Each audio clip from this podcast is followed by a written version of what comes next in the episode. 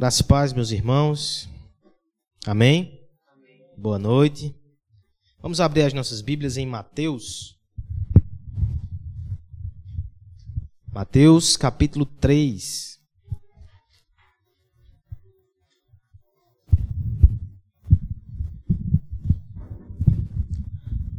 Acabaram os textos, por assim dizer, natalinos de Mateus e chegamos justamente na semana do Natal.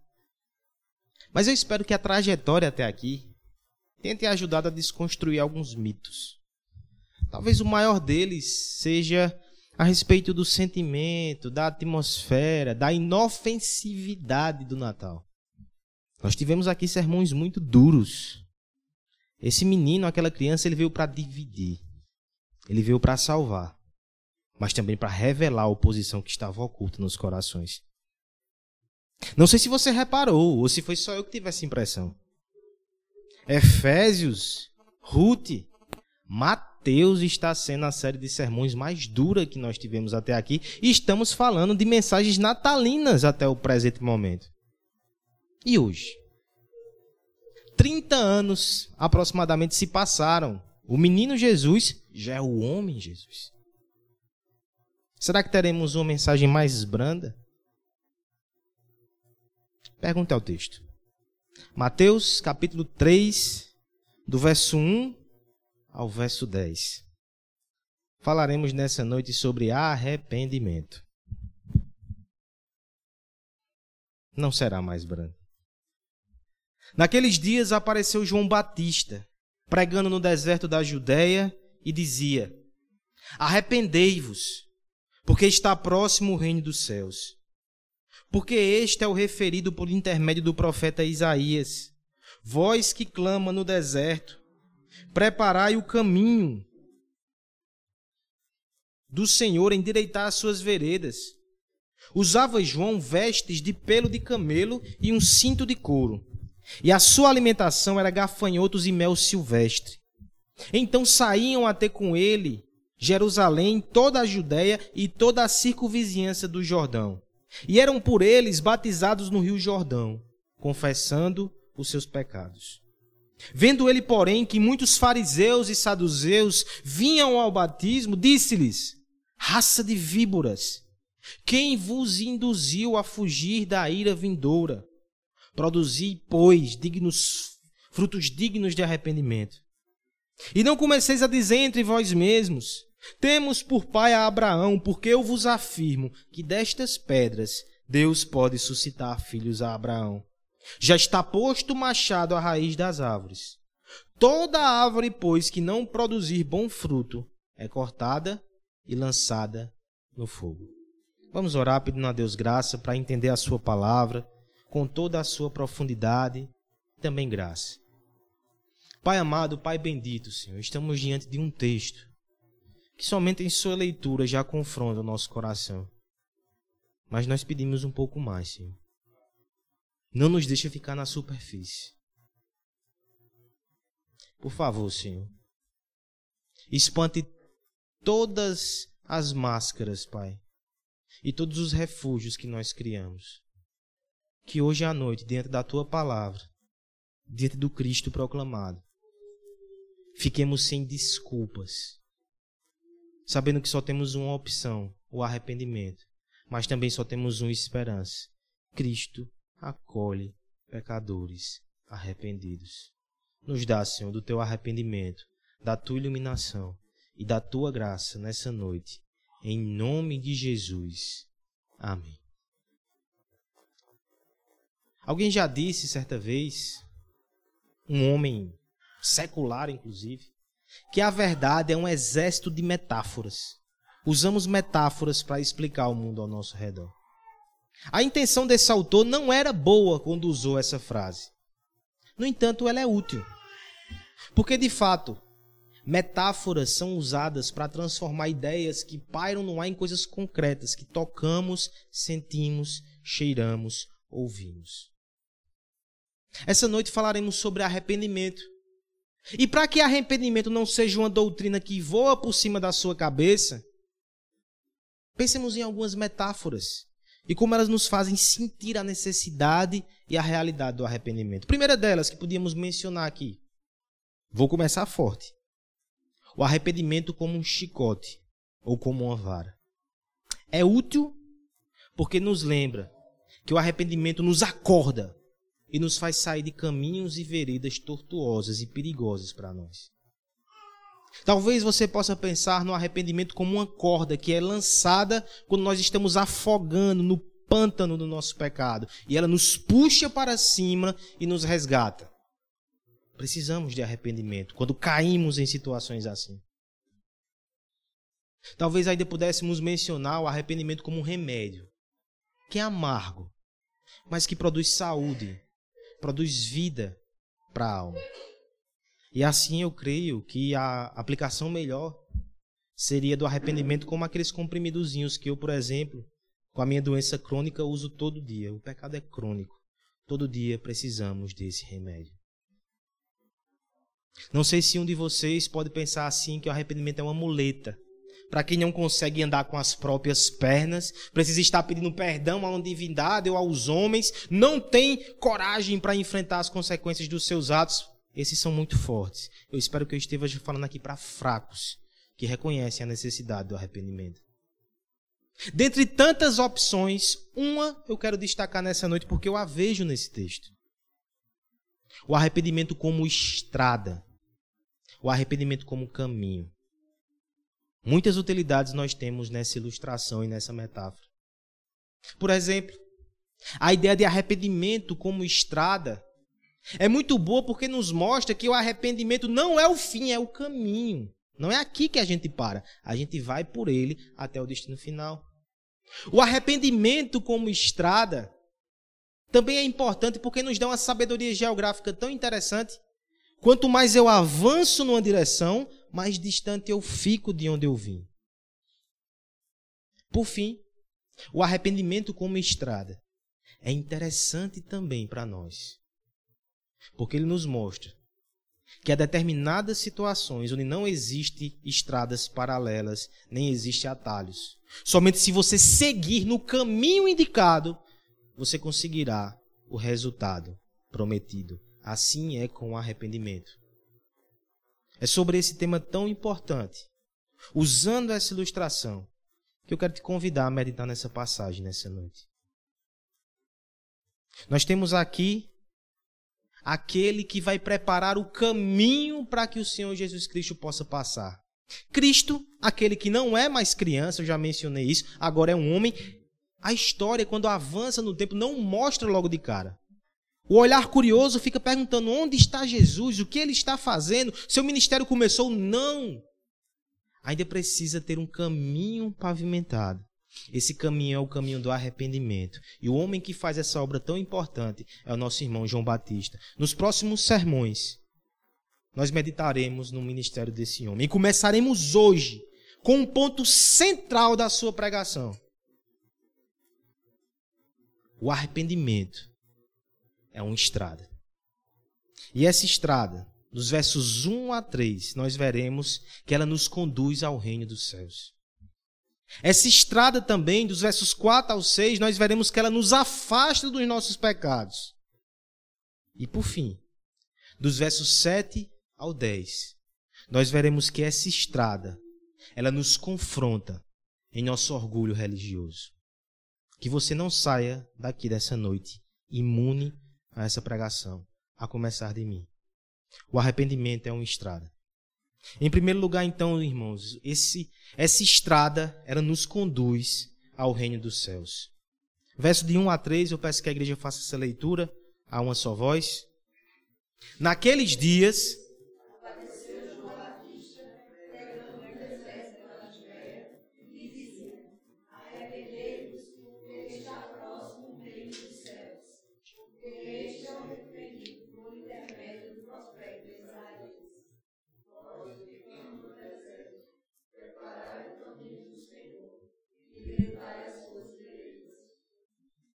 Em tempos de vias esburacadas, não seria surpreendente se alguém de repente andando pela estrada começar a admirar o asfalto, muito bem pavimentado, bem iluminado, bem cuidado.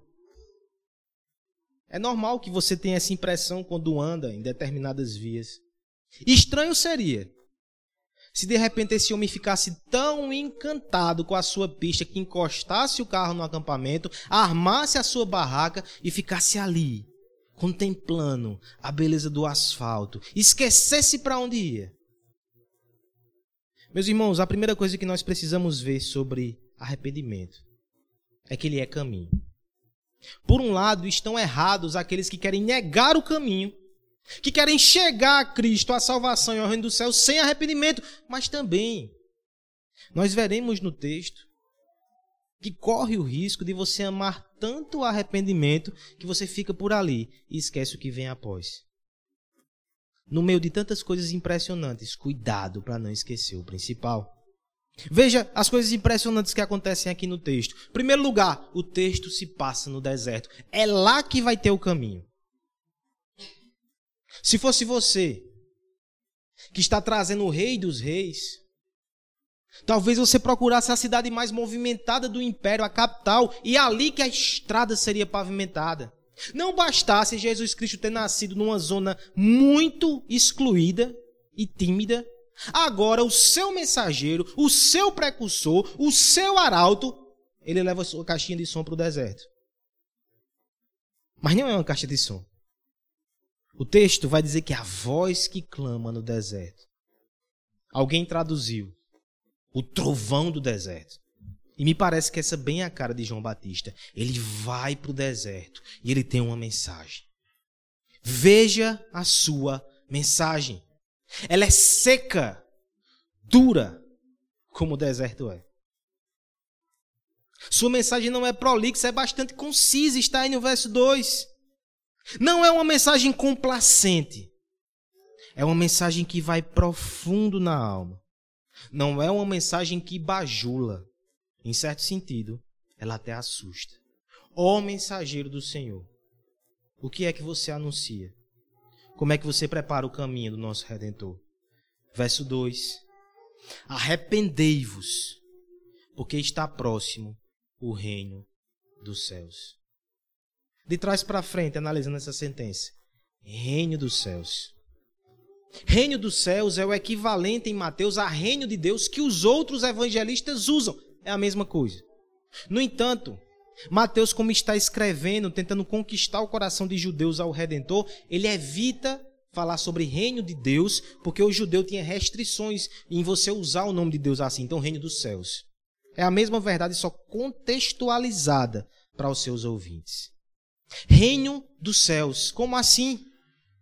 A ideia de reino, ela percorre todas as escrituras, porque é certo que Deus governa sobre o universo, mas quando se fala de reino, fala-se de um tipo de relação diferente, onde os súditos amam e obedecem o rei voluntariamente. Onde as pessoas se curvam diante desse rei e o seguem. Talvez você pense, por que está próximo o reino de Deus? Porque a saga das Escrituras é a saga do reino que está sendo implementado, mas os homens fracassam em se curvar diante desse Deus desde o Éden. Todos fracassaram. O reino está próximo, porque chegou o rei definitivo. O rei está próximo, porque esse rei não é somente aquele a quem nós devemos nos curvar, mas ele também assume o nosso lugar. Ele é o rei, ele é o povo. Ele presta obediência perfeita a Deus e aqueles que estão nele, finalmente, finalmente, estão no reino de Deus por causa dele. O reino de Deus está próximo.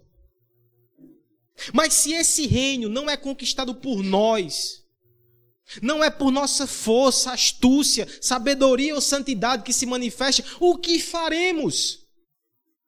Perceba. João Batista diz: o reino está próximo, mas antes ele nos vem com o imperativo: arrependei-vos. Essa é a sua parte. É assim que você entra dentro desse enredo.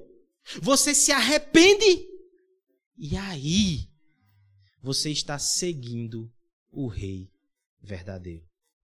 Alguns intérpretes vão dizer até que o arrependimento aqui, ela não é uma palavra, uma tradução que abarca todo o sentido e o significado.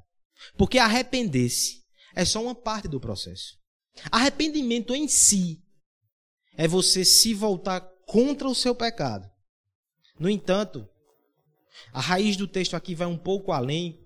E, por exemplo, William Hendricks vai dizer que a melhor palavra seria convertei-vos, porque conversão envolve arrependimento e envolve fé. Eu me viro do meu pecado, mas eu me volto para Cristo. E veja que o texto que é citado no verso 3 para fundamentar esse fato traz justamente essa ideia. Nós o lemos aqui. Isaías 40. João Batista é a voz que clama no deserto e ele prepara o caminho do Senhor. E naquele texto, no contexto original, nós percebemos que era Israel que voltava do exílio, deixando o seu pecado de idolatria, mas andando na direção de Deus. É isso que o texto está dizendo. Arrependimento aqui não é somente você detestar o seu pecado e não querer mais ficar brincando com ele, mas é você se voltar dele para Deus. É o movimento completo.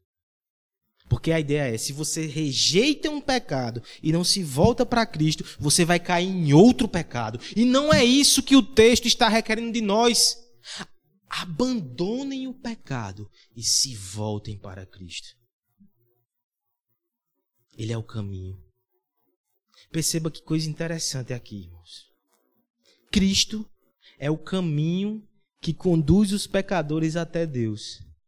E o arrependimento é o caminho que nos conduz a Cristo. Aquele que se arrepende e se volta para Cristo, ele é conduzido a Deus, mas essas estradas estão conectadas e não existe atalho. O arrependimento é indispensável. Quem não se arrepende não volta-se para Cristo e não está em comunhão com Deus. O arrependimento é meio. Por um lado, ele é necessário e inegociável. Por outro lado, irmãos, lembre-se, ele é meio. O encanto maior não é o que eu faço. Abandonei pecados. O encanto maior é porque eu faço, porque ele abandonou a sua glória e veio ao meu encontro e abriu uma estrada que me leva até o céu. Eu vou após ele. Eu rejeito os meus pecados não é porque eu sou muito santo não, é porque eu amo, é porque eu quero.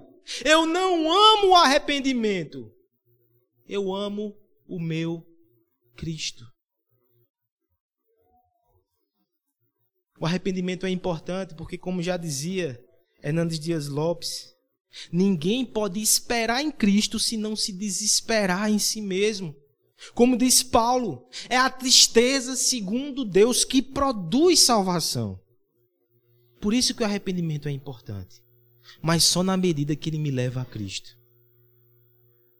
Há um clássico da literatura cristã que eu estou ouvindo esse dia, um audiobook, no caminho da igreja são cinco ou seis minutos, então eu vou ouvindo.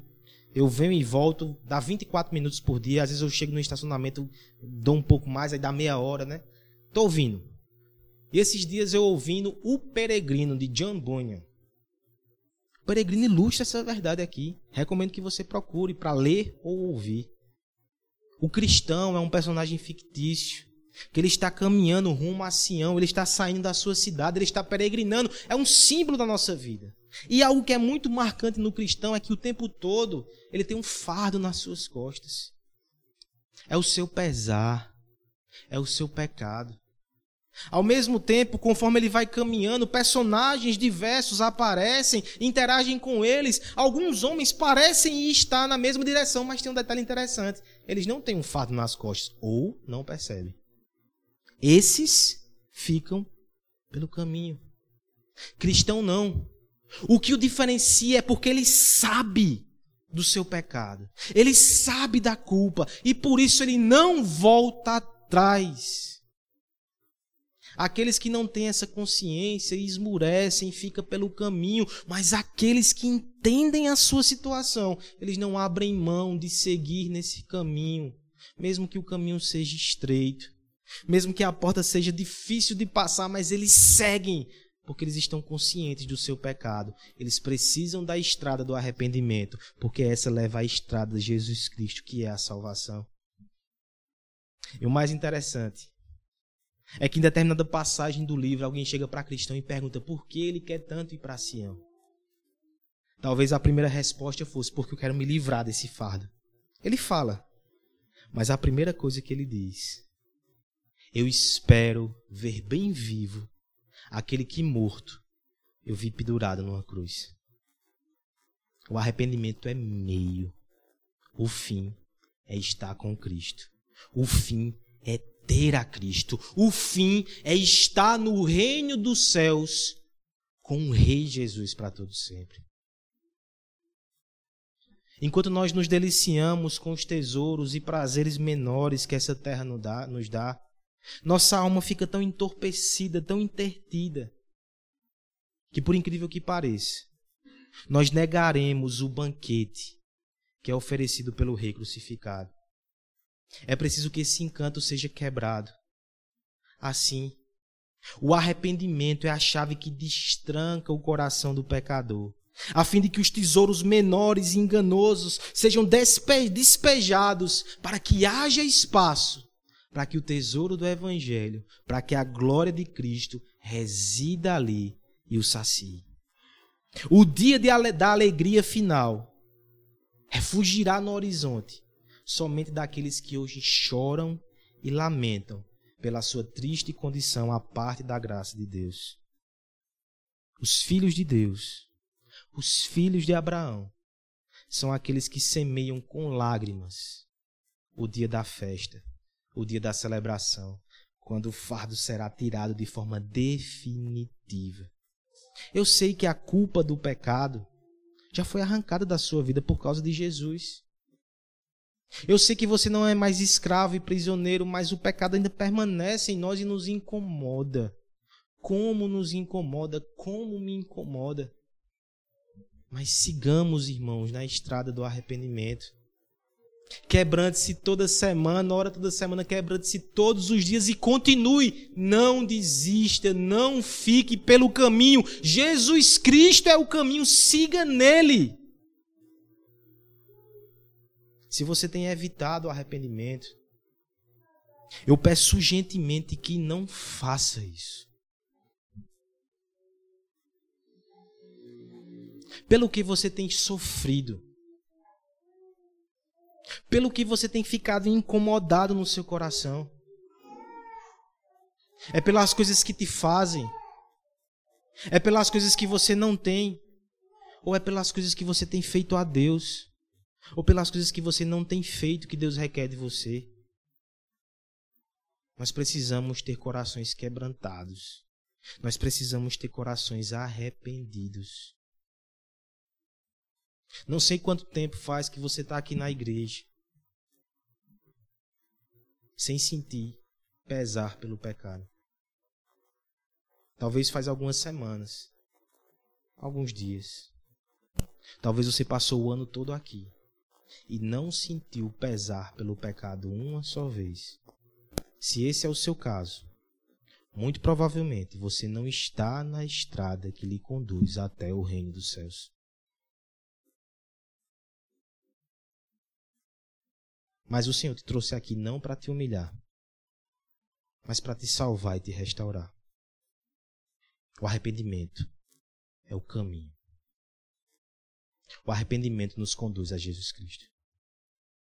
Talvez você seja daqueles aqui que ama demais o arrependimento e opa, aí tem problema também. Não reconhecem que o arrependimento tem o seu valor porque está próximo o reino dos céus e é através dele que eu chego até Cristo. Como isso pode acontecer? Será possível que alguém ame tanto o arrependimento que até perca o foco do fim dele? Sim. Será que você nunca teve aquela sensação que pregação boa é aquela que bate? Eita, apanhei demais hoje. E para nisso? Aí fora está cheio de pessoas que amam arrependimento. Se a mensagem bater demais, eles estão satisfeitos. Nem precisa no final anunciar a esperança em Jesus Cristo, aí aliviar para pecador. O arrependimento, ele é um meio. Eu posso até bater eu sei que eu estou batendo. Mas eu só estou batendo para que você fique com os braços abertos e possa receber a salvação e o consolo que é em Jesus Cristo. É por isso o arrependimento é meio. A primeira verdade do nosso texto, então, meus irmãos, é que o arrependimento é uma estrada que nos conduz ao reino dos céus. Mas também, o arrependimento é uma estrada que nos afasta dos nossos pecados. Peço a ajuda dos irmãos mais uma vez para lermos juntos do verso 4 até o verso 6. Usava João vestes de pelos de camelo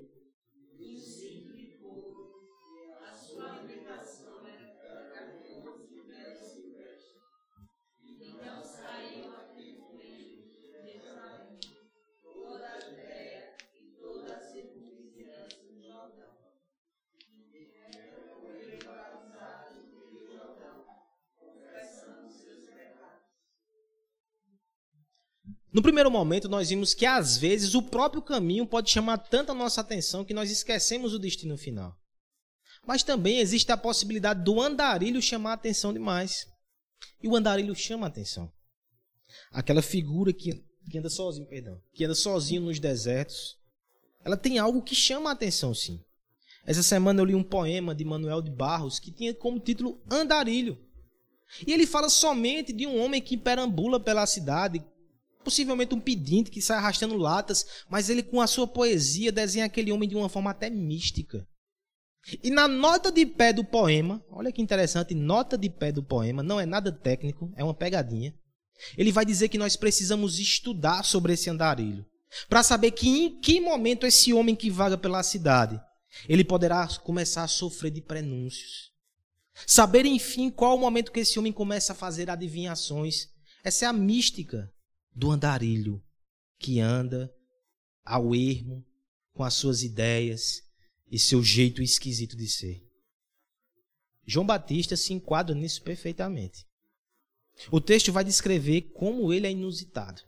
E sim, ele tem predições, ele é profeta. Depois de 400 anos de silêncio profeta, surge esse homem, mas, por favor, não se perca olhando demais para ele. E não deixe de perceber o que há de mais impressionante aqui. Não é ele, não é o caminho. O texto vai descrever agora um pouco desse homem.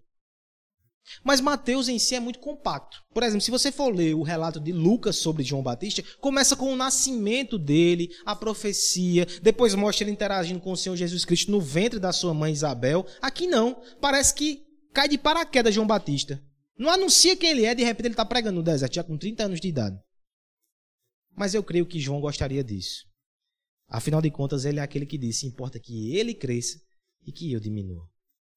Mas o texto vai narrar, sim, algumas particularidades dele. Olha só como ele era um personagem interessante. O verso 4 vai dizer que ele vestia roupas de camelo e um cinto de couro. Que visual é esse, jovem João? Na verdade, são roupas de homem de deserto. Ora, o camelo mora no deserto, né? Pois é. Roupas de camelo, um cinto de couro, coisa simples, coisa durável, coisa econômica. Tá lá João, de forma muito peculiar. Mas não só isso, até a sua alimentação é destacada aqui. Ele comia gafanhotos. Não é porque a carne está cara, mas ele comia gafanhotos no deserto. E mel silvestre. Não era nem o mel trabalhado, ele ia direto na colmeia colocava a mão lá, afastava as abelhas e comia. Essa era a dieta de João Batista. Que personagem inusitado. Mas ele não era um andarilho solitário. O verso 5 diz que esse personagem tão esquisito, com essa pregação tão dura, andando no ermo, no deserto, de repente as multidões o seguiam. E não só a turma da Judéia, que é a turma ali dos arredores, e não só o pessoal que ficava ao redor do Rio Jordão, que era onde ele estava pregando, até de Jerusalém. As pessoas peregrinavam, se deslocavam para ver esse profeta no deserto. O que é que fazia com que as pessoas fossem até ele? Que de tão impressionante havia? Esse era um período marcado por muita convulsão religiosa. Faziam muitos anos que não tinha revelação. O povo de Israel estava sendo subjugado na mão de um exército inimigo. Então, vários e vários profetas se levantavam com mensagens de libertação. Era um momento propício para isso. Mas João tinha um carisma diferente. Era uma figura muito forte. E tem algo de interessante aqui que justifica essa descrição. Por que falar das roupas? Por que falar da alimentação dele? Não é um versículo de fofoca na Bíblia. Irmão. Tem um objetivo aqui. O ponto é, ele era extremamente simples. Ele ia para o deserto. Ele se vestia com roupas simples. Ele comia o que tinha. E tudo isso, de algum modo, trazia peso à sua pregação. Não é um homem cheio de milindre que está dizendo para o povo se arrepender. É um profeta com marcas no seu corpo é alguém que você olha e você percebe na vida dele coerência com o seu discurso. Ele fala de coisas sérias, coisas fortes. Ele fala de renunciar o mundo. Ele fala de dar as costas para o luxo. E ele faz isso. As multidões iam após ele. Mas eu volto a lhe perguntar: o que é de mais impressionante nisso tudo? Suas vestes, sua pregação, sua alimentação, a sua atração de multidões. O verso 6 é o verso mais impressionante aqui. As pessoas vinham até ele e eram batizados no Rio Jordão, confessando seus pecados. Aí você pode dizer, ô oh, besteira, a gente já não fez isso aqui? Na minha vida, eu participei de um batismo, confessei que eu era pecador, alguns não vão fazer isso aqui ainda. Meus irmãos, para um judeu isso aqui era muito forte. O judeu entrava na aliança com Deus através da circuncisão, quando era criança. O estrangeiro, a pessoa que estava longe do Senhor, quando ele queria entrar no povo de Deus, esse sim tinha que tomar banho, tinha que se batizar, tinha que confessar que era um gentio, pecador, imundo, se limpa. Depois que você submergir dessas águas, aí sim você pode fazer parte do nosso povo. Mas você percebe que o que João está fazendo aqui é totalmente diferente. Já são pessoas religiosas. Já são israelitas. Já são aqueles que fazem parte de uma aliança. Já são aqueles que têm seus costumes e suas tradições. São esses que agora estão dizendo: tanto quanto os gentios que estão longe, os gentios que estão fora, eu também sou pecador. Eu preciso de um recomeço. Eu preciso de purificação. Eu vou entrar nessas águas. E eu quero mostrar para todos que aqui está um pecador arrependido. Isso. Mais do que vestes, mais do que comida, mais do que qualquer coisa excêntrica. Isso é fantástico. Emílio Garófalo vai dizer: o reino de Deus chega na humildade de um homem com roupas simples, que come comida simples, vivendo em um lugar simples, mas chega de forma especial na vida de homens e de mulheres que reconhecem os seus pecados diante de Deus isso é fantástico. Esse é o caminho do arrependimento. É um caminho onde cada passo que nós damos pode ser pequeno e tímido. É um caminho na direção da santidade. E é um caminho onde nós reconhecemos que andávamos distantes do Senhor. Por favor, não faça menção aqui somente a coisas espetaculares. Você precisa tirar isso da sua cabeça não são somente pecadores espetaculares que precisam do arrependimento. C.S. Lewis ele escreveu certa vez uma obra bem conhecida, Cartas de um Diabo ao seu Aprendiz, onde um diabo mais experiente chamado Maldanado, ele escreve a um diabinho algumas dicas para que ele possa tentar melhor os homens e o afastar do inimigo, que no caso seria Deus. Ele foi criticado por essa obra. Um dos críticos disse: C.S. Lewis fala de pecados pequenos e comezinhos. Que visão tacanha. Por que ele não cita grandes terrores da humanidade, como por exemplo os campos de concentração? É interessante que na própria obra, Lewis, ele toca nesse assunto. Na boca do mal danado, olha o que ele vai dizer ao seu diabo trainee. Você dirá que esses pecados são muito ínfimos. E sem dúvida, como todo tentador jovem e experiente, você está ansioso para reportar perversidades espetaculares na vida dos homens. Mas lembre-se, uma única coisa importa: é o quanto você consegue afastar o homem do inimigo, entre parênteses, de Deus. Não importa quão pequenos são os pecados, desde que seu efeito seja cumulativo, desde que seu efeito seja desviar o homem para fora da luz, direto para o nada. O assassinato não vai ser melhor do que o carteado, se esse der conta do recado. A estrada mais segura para o inferno é gradativa, a ladeira é suave, o solo é macio, sem curvas acentuadas, sem marcos e sem postes indicadores. O caminho do arrependimento, irmãos, não é só para pecados espetaculares. A coisa mais fantástica não é somente o alcoólatra que se rende ao Senhor Jesus. Não é o adúltero que se rende ao Senhor Jesus. Não é o homossexual que se rende ao Senhor Jesus. Não é o ladrão que abandona a sua corrupção. É o egoísta. É o impaciente. É o homem que quer fazer com que todo mundo se molde ao seu desejo. É o avarento. É o incrédulo. Todos esses todos esses se arrependendo e se afastando dos seus pecados dia após dia. Eu lhe pergunto: você tem ido ao Rio Jordão? Talvez as pessoas da sua família olhem para você e digam: não, esse aí já está muito bem. Esse aí tá, é, é o secretário de Jesus. Alguns dizem isso, né? Esse aí não precisa, não. Esse aí está tão perto de Deus.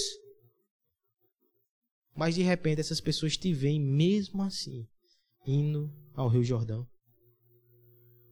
Porque eles pensam que ali é só para os piores dos pecadores e você diz: Eu sou o pior dos pecadores. Porque na verdade, irmãos, até pecadinhos pequenos, quando a gente puxa e sai desenlinhando, há coisas tão profundas. Deixa eu contar um testemunho essa semana. Já que o último meu faz 15 dias, eu vou contar outra vez. Outra, outro testemunho. Essa semana, com o Aslan um pouco adoentado, eu me, peguei, eu me peguei tendo algumas reações assim, de quem estava extremamente estressado. Eu acho que foi.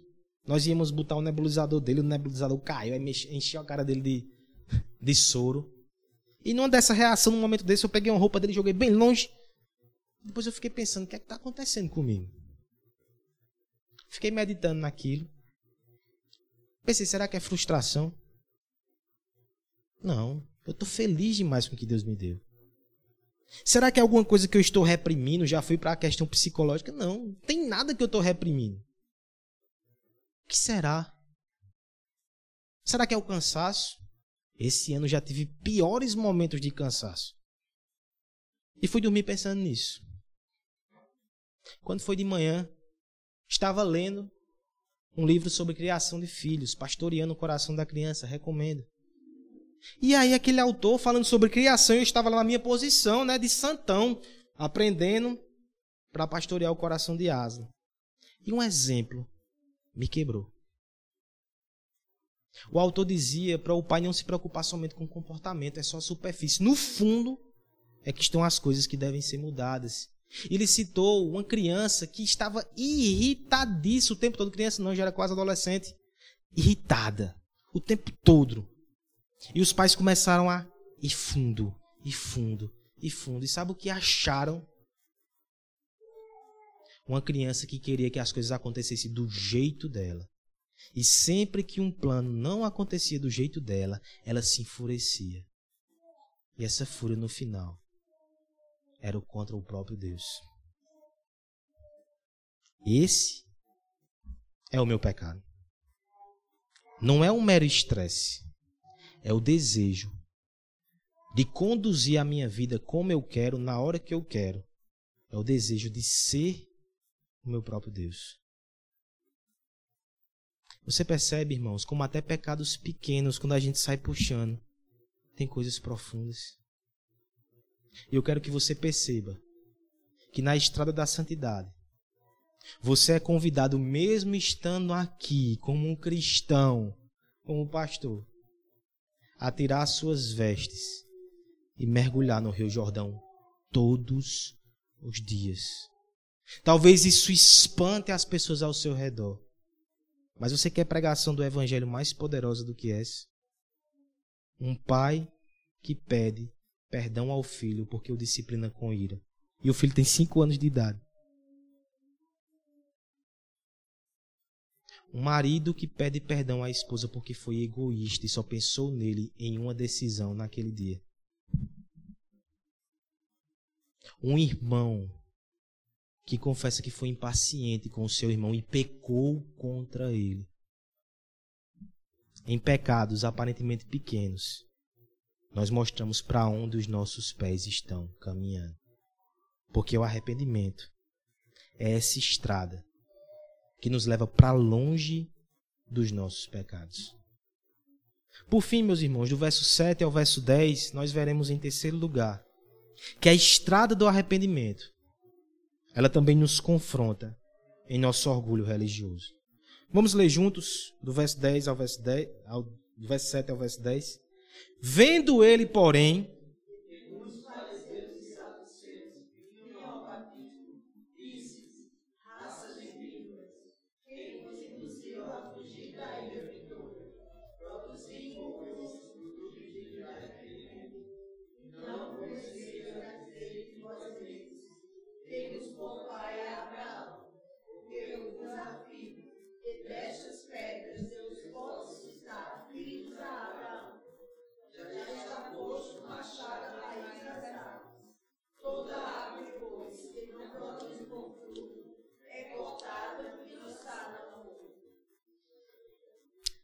o arrependimento é uma estrada. Nós já vimos alguns riscos aqui nessa noite. O primeiro é se encantar demais com a própria estrada e esquecer o destino.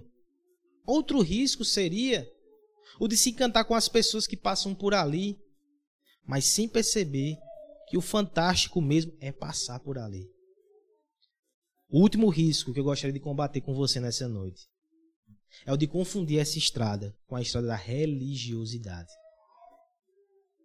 Pensar talvez que ela seja um acostamento ou uma via paralela. Não é. Religiosos entrarão em cena. E você vai perceber como é chocante o final desse texto. Fariseus e saduceus chegam até João. Talvez para averiguar o que estava acontecendo. Quem é esse homem? Qual é a sua pregação? Por que ele atrai multidões? O que é que ele está ensinando? De onde é o seu diploma? Qual é o seminário que ele fez? A que denominação ele pertence? Aqueles homens vão averiguar. Mas de forma muito interessante. João Batista dá uma inversão aqui. Ele não está pregando para que eles vejam. Ele volta-se para ele e ele vai pregar para eles. Ele vai os confrontar. E veja como as palavras são difíceis e duras. Raça de víboras, quem vos induziu a fugir da ira vindoura? Raça de víboras. É coisa ruim, certamente. Mas o que é que significa? Nesse contexto aqui, raça de víboras se refere, por exemplo, ao fato de que a víbora, muitas vezes, para que ela possa sair, ela mata a sua mãe no processo de gestação. Ser chamado de víbora é coisa ruim, irmão. Se alguém te chamou, entenda, não está querendo te elogiar. Mas raça de vibra ou filhote de vibra é pior. Está dizendo que você mata até a mãe. E veja como o contexto aqui então é interessante. Porque, ao contrário do que pode parecer, João não está criticando a religião. Ele está criticando a falsa religião dos fariseus e saduceus que mata a sua mãe. Ou seja, Eles são filhos de uma descendência piedosa. Eles são filhos de uma tradição. Mas o seu comportamento venenoso mata essa tradição. São falsos religiosos. É isso que está sendo colocado aqui. A insuficiência da religiosidade. Verso 8. Não basta professar religião. Cadê os frutos de vocês? Frutos dignos de um coração arrependido. E percebe, irmãos, perceba a seriedade disso. Não é somente frutos maus. A ausência de fruto também mostra que não há arrependimento. Ah, eu não sou mal como essa turma que está aí fora, não. Mas eu estou aqui, eu não faço nada para ninguém. Você ainda não tem frutos de arrependimento. Esse é o confronto. E veja por que João é tão duro e tão forte. Porque ele sabia o que aqueles homens estavam falando. Ele vai confrontar suas defesas no verso 9. Não começais a dizer entre vós mesmos: Temos por pai a Abraão. Era a defesa deles. A sua tradição, a sua religião, o seu sangue, a sua nação. Eles não aceitavam o que João estava fazendo ali, os ofendia profundamente. Como esse homem está batizando os judeus como se fossem gentios? Nós somos filhos de Abraão. Nós somos religiosos. Nós temos a nossa tradição. Nós não iremos nos quebrantar. Nós não somos tão, tão maus quanto os outros. João diz: até essas pedras aqui, possivelmente ele apontou para pedras. Deus pode transformar pedras em filhos. Talvez ele olhasse para o coração deles e dissesse: Vocês têm coração de pedras. Mas Deus pode, de pedras, fazer filhos. Não é interessante que aquele que veio preparar o caminho do Senhor ele teve que tirar do caminho não somente pecadores espetaculares, não somente pecadores aparentemente superficiais, mas até entulho religioso precisou ser tirado do caminho. O caminho por onde Cristo passa, ele pode ser também atrapalhado por religiosidade e moralidade. Veja como a mensagem de João é urgente. Verso 10 já está posto o machado. Viu? O lenhador já está com o machado aqui na raiz da árvore. Se não derem frutos, ele corta. E vocês serão lançados fora. Com a sua religiosidade toda. Essa é uma mensagem dura. Mas talvez essa seja uma das mensagens mais importantes para nós aqui nessa noite. Deixa eu fazer referência mais uma vez ao peregrino. No meio da sua batalha, do seu caminho, ele está lá com o seu fardo. E de repente chega um homem ao seu lado e diz: Peregrino, por que você está levando isso aqui tão pesado? Ele vai dizer: O evangelista me ensinou que é assim. Eu devo andar com o meu fardo na direção da Jerusalém celestial. E o homem, chamado Sabedoria segundo o mundo, diz: eu tenho um caminho mais fácil para você. Você vai se livrar disso fácil, fácil. Faça o seguinte: logo ali adiante tem uma cidade chamada moralidade. E lá um homem chamado legalidade vai te receber e vai tirar esse fardo das tuas costas, vai te dar regras para que você possa cumprir. Você tem até uma igreja lá para você cultuar, a igreja da moralidade. O cristão ouve isso e diz: "Ah, esse caminho é mais fácil, vou por ele. Mas no meio do seu trajeto, o evangelista aparece outra vez e diz: Não faça isso. Esse caminho não te leva para Sião, esse caminho te leva para o inferno. Maldito seja a sabedoria segundo o homem, ele quer te afastar do arrependimento, ele quer te afastar de Cristo. A moralidade não te salva. A moralidade, a religiosidade vai te levar para longe de Deus. Talvez seja isso que você precisa ouvir aqui nessa noite. Talvez você esteja satisfeito demais em frequentar uma igreja. Eu te digo, não é suficiente. Você precisa se arrepender. Não só das suas más obras, mas até das suas boas obras, porque elas não são suficientes para te levar para o céu. Você tem que se arrepender não só do seu pa passado no mundo, você tem que se arrepender porque você está aqui, mas você não consegue ainda ser tudo que Deus quer que você seja. Você não tem que se arrepender somente da impureza do pecado, a impureza do presente. Você tem que se arrepender até da sua santidade, que não é puro o suficiente. Esse é o Evangelho. Não o confunda com religiosidade. A falsa religião tem medalhas e méritos a serem distribuídos. A verdade do Evangelho é somente um que recebe os louros da vitória, e diante dele todos devem se curvar. A fé verdadeira nos humilha, para que somente aquele que foi humilhado por nós seja exaltado, só ele. A falsa religião, ela se contenta com a aparência. O externo a satisfaz, os aplausos a recompensa.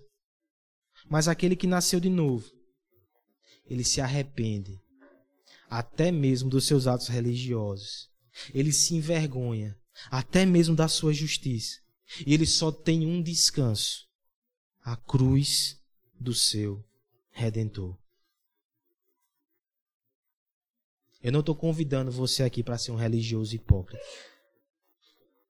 João Batista nos convida para ser cristãos quebrantados sinceros e arrependidos aos pés do Senhor Jesus Cristo. Não dê ouvidos à religiosidade.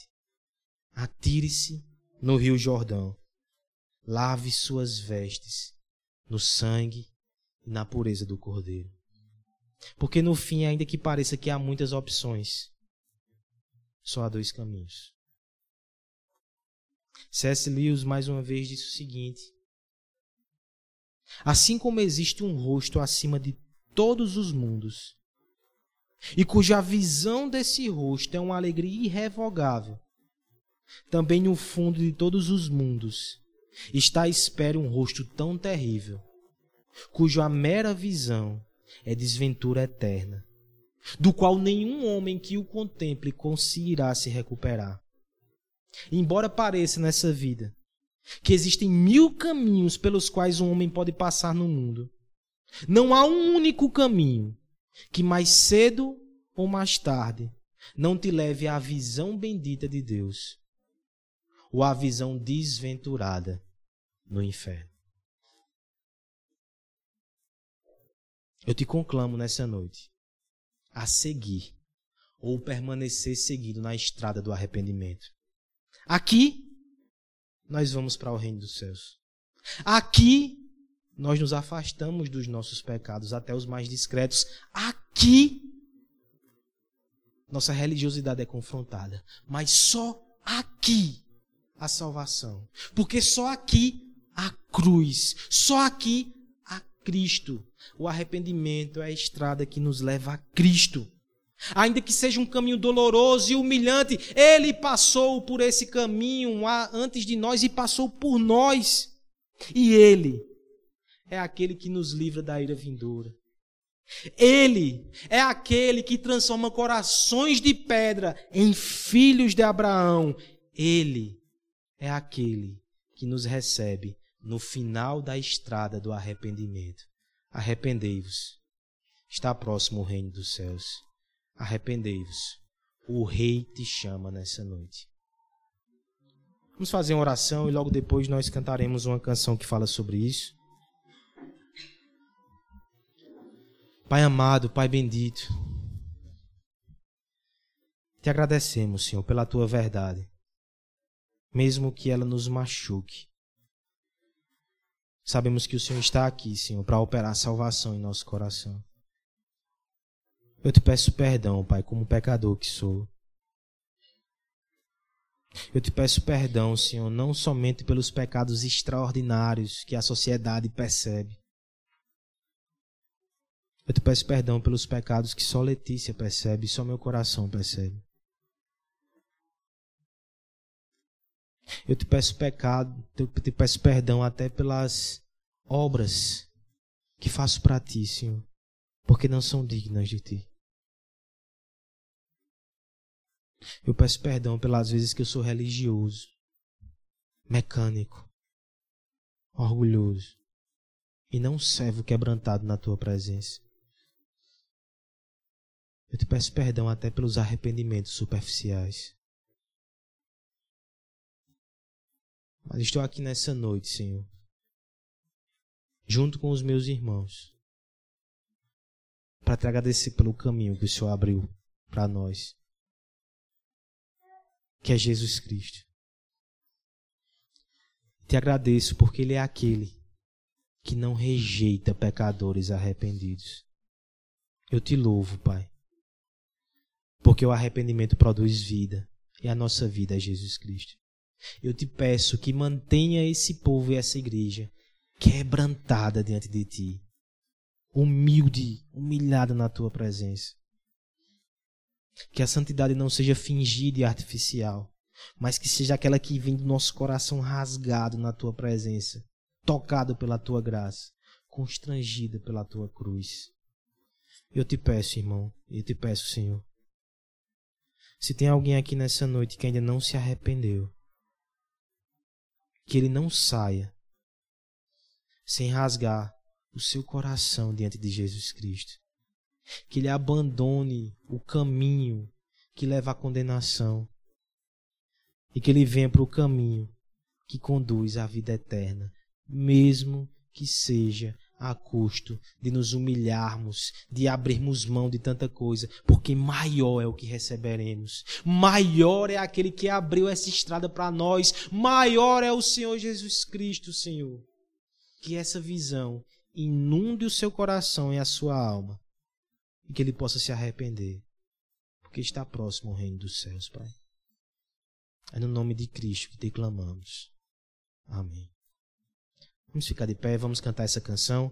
Se você foi tocado por essa palavra, faça dessa canção a sua resposta a Deus.